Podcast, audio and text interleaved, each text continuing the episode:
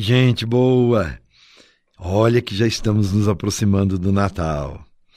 E se essas reflexões que estamos fazendo têm ajudado você a ser homem e mulher renovados, pessoas melhores, dispostos a fazer do seu coração uma morada para Deus, já terá valido a pena, viu?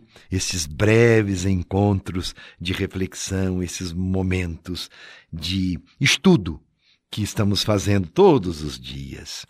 Tenho ouvido alguns que escutam o nosso programa e como eles manifestam agradecimento. Graças a Deus, não é? É tão bom a gente aprender coisa boa. Natal é conversão, é sim, é luz de Deus que sinaliza novos tempos. O Natal se torna contemporâneo a nós, quer dizer, não é o Natal da história que ficou lá atrás, não, é o Natal de hoje, atualizado todas as vezes que nos abrimos para a novidade. Então é Natal. Deus está entre nós, Ele é Deus conosco. Isto é Natal. Estamos refletindo sobre as figuras do presépio. E já vimos sobre a realidade que cerca o presépio, os pastores, Maria, José, o menino Jesus, é claro, que é o centro.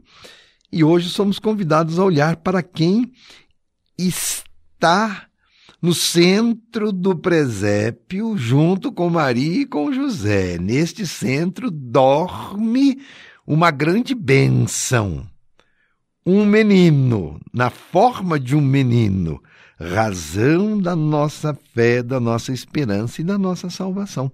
E eu convido você então a rezar com esta imagem.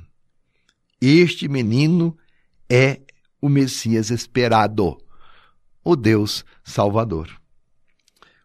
O nascimento do menino Jesus ocorreu num momento em que o povo passava por muitas dificuldades. Vamos recordar, havia ali a presença do poder romano dominando toda aquela região. E eles ansiavam por libertação. Quando Jesus nasceu em Belém da Judéia, Herodes era o mandatário do Império Romano, a autoridade máxima daquela região e escravizava o povo. A grande maioria do povo vivia na extrema pobreza, oprimida por pesados impostos e leis perversas. O povo da terra não tinha vez e nem voz. Somente o colonizador ali podia usufruir das benesses da terra. Tamanha situação de escravidão, tanto civil quanto religiosa, porque havia um poder religioso ali também que usufruía da religião para proveito próprio. Então, toda esta escravidão chamava aos céus por libertação. E nessas circunstâncias ressoaram as palavras do profeta Isaías. Por isso o Senhor mesmo lhes dará um sinal. A virgem ficará grávida e dará à luz um filho e o chamará Emanuel. Deus se apresentou como filho de uma mulher. Emanuel, Deus conosco. Uma frágil criança, justamente para nos ensinar a força da impotência e não a potência da força. Na pequenez de uma criança, a grandeza de Deus. Leia aí em Isaías capítulo 7, versículo 14. O Papa Francisco, em sua carta apostólica da qual nós estamos falando, admirável sim, um signo, sinal admirável, diz assim: o coração do presépio começa a palpitar quando colocamos lá, no Natal, a figura do menino Jesus. Caso contrário, não tem sentido. Assim se nos apresenta Deus, diz o Papa, no menino, para fazer-se acolher nos nossos braços. Quer dizer, Deus tem o tamanho que nós podemos abraçar. Bonito isso, não é? Naquela fraqueza e fragilidade, esconde o seu poder, que tudo cria e tudo transforma.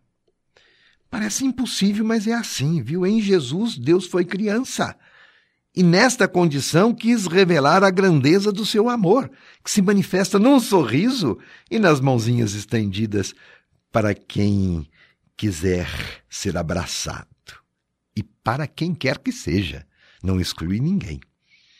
O nascimento de uma criança suscita alegria e encanto, não é? Porque nos coloca perante o grande mistério da vida. Diz ainda o Papa Francisco: que surpresa ver Deus adotar os nossos próprios comportamentos. Dorme, mama ao peito da mãe, chora e brinca, como todas as crianças. Deus adota esses comportamentos que são próprios nossos. E como sempre, Deus gera perplexidade. É imprevisível Deus. Aparece continuamente fora dos nossos esquemas. Assim, o presépio, ao mesmo tempo que nos mostra Deus tal como entrou no mundo, desafia-nos a imaginar a nossa vida inserida na vida dele, na vida de Deus, e convida a tornar-nos seus discípulos, se quisermos alcançar o sentido último da vida. Olha a grandeza da mensagem do Natal, meu irmão, minha irmã. Então, na noite de Natal e no tempo litúrgico que se segue após o Natal, reze e contemple esse mistério. Mistério que é para a nossa salvação. E não é a salvação para depois, não é para agora. Começa agora e se completa na eternidade. O nascimento do menino Jesus restaura a vida, dá início a uma revolução feita não de armas, mas de amor, de ternura. Façamos esta revolução a partir de dentro, a começar pela mudança interior. Vai, coragem. Tenhamos a coragem de quebrar os velhos esquemas e paradigmas que não correspondem mais ao tempo que vivemos. O tempo que vivemos hoje pede solidariedade, sensibilidade, ternura, um olhar para a natureza e para o outro. Ah, ninguém pode ficar excluído e marginalizado. Que mundo queremos para nós e para nossos filhos e para os nossos familiares mais queridos? Que mundo nós queremos?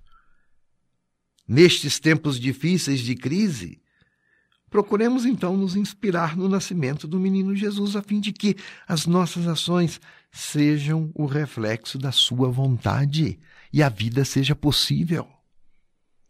Na criança nascida por obra e graça de Deus reside nossa esperança, pois nela está a plenitude da força divina. Ele é o conselheiro admirável, o Deus forte, o Pai do século futuro, o Príncipe da paz. Eu exorto então a todos, homens e mulheres de boa vontade, a acolher o Deus Salvador. Ele não está de passagem como um turista visitante, mas vem para morar conosco, para indicar novos endereços e construir caminhos por onde precisamos seguir em busca de um novo tempo. E você? Está disposto a dar mais um passo para que esta mudança aconteça? O Natal, meu irmão, minha irmã, só será melhor se cada um começar uma mudança e primeiro mudando a si mesmo. Faça uma revolução na sua vida. É o início da mudança do mundo inteiro. Vamos continuar refletindo.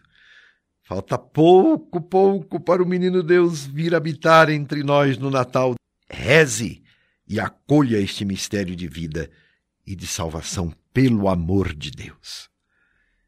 E se você perdeu alguma das reflexões, é tempo para você recuperá-las nos podcasts da nossa arquidiocese e rezar mais. Na ternura do menino Jesus, minha bênção para você e para sua família.